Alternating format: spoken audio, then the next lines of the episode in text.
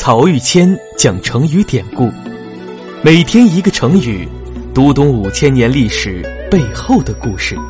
本专辑由曹玉谦播讲，张婷后期制作。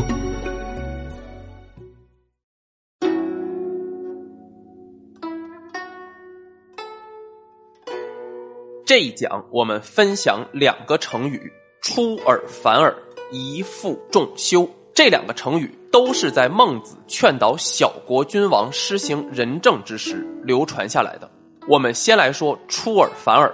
孟子《梁惠王下篇》记载了这么一个故事：说有一次啊，邹国和鲁国发生争斗，邹国的官员被杀死了三十多个人，但是老百姓对官员的死亡非常冷淡。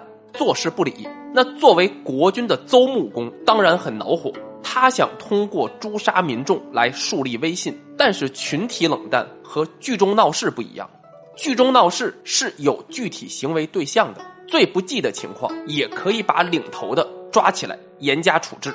群体冷淡就不同了，你没法找到具体的责任人，除非把所有人都杀掉，但那样一来也就不成为一个国家了。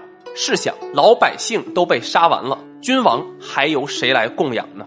邹穆公当然无奈，于是就来向孟子请教，问道：“我们和鲁国打仗，担负守卫责任的官员被敌人杀了三十三个人，结果老百姓却看着自己的官长被杀，无动于衷。我想通过诛杀来进行惩戒，但人是杀不完的。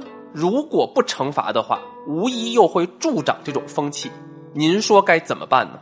我们都知道啊，孟子是邹国人，邹国可以说是孟子的父母之邦，但他常年游历在外，和邹国君臣的接触并不多。这次正好碰到国君来向自己征询意见，他觉得呢，应该教育一下自以为是的统治者了，就对邹穆公说：“年景不好，农业欠收的时候，老百姓忍饥挨饿，年老的。”和身体衰弱的困死于沟壑之中，青壮年男子则流离失所，背井离乡，那可是成千上万的人啊！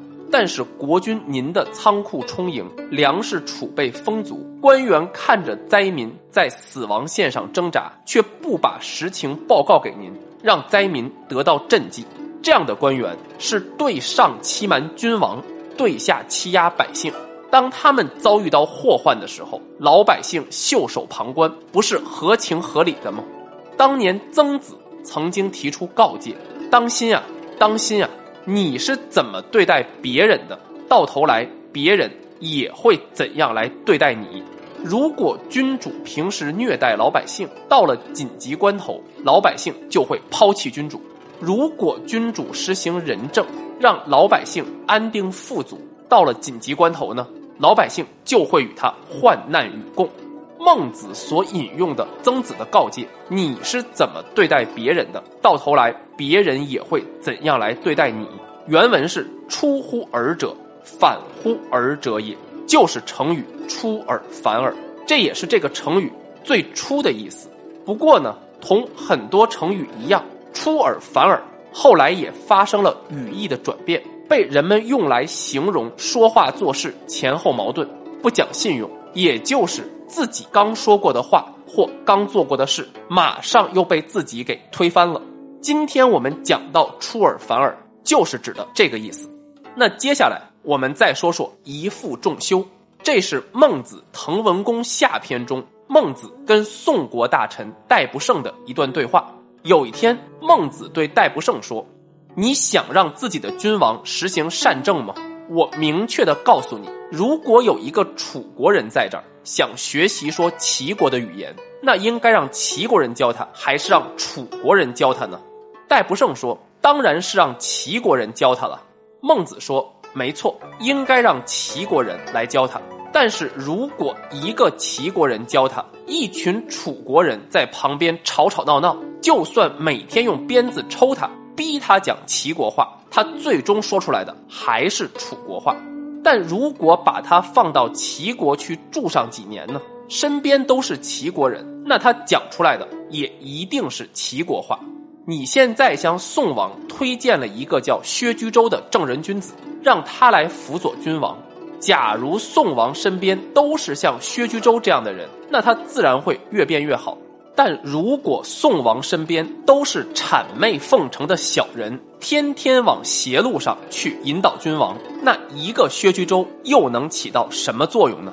在这里啊，孟子用学习语言来打比方，说明环境影响对人的重要性。一个齐国人来教，就是一父，父就是师傅的父，传授教习的意思。一群楚国人在边上吵吵闹闹，就是重修。修的本意是喧哗、吵闹，一负众修，就是在说环境对人的影响是极大的。如果环境不利，一直在进行干扰，那么即便请来再好的老师，一个人也很难学有所成。其实啊，我们熟悉的《孟母三迁》讲的也就是环境对人的影响。传说孟子小时候家里住在墓地旁边。孟子耳濡目染，每天做游戏都是人家送葬时的种种举动。孟子的母亲看到以后，认为这个地方不宜久居，就把家搬到了市场旁边。结果呢，孟子每天玩耍的都是商人做买卖的那些事儿。孟子的母亲觉得还是不好，最终把家迁到了学校附近。这次孟子学到的都是礼乐教化之事，在这样的环境中日积月累。最终成为一代大儒，所以啊，由孟子讲出一父重修的故事，也就显得特别水到渠成、自然贴切。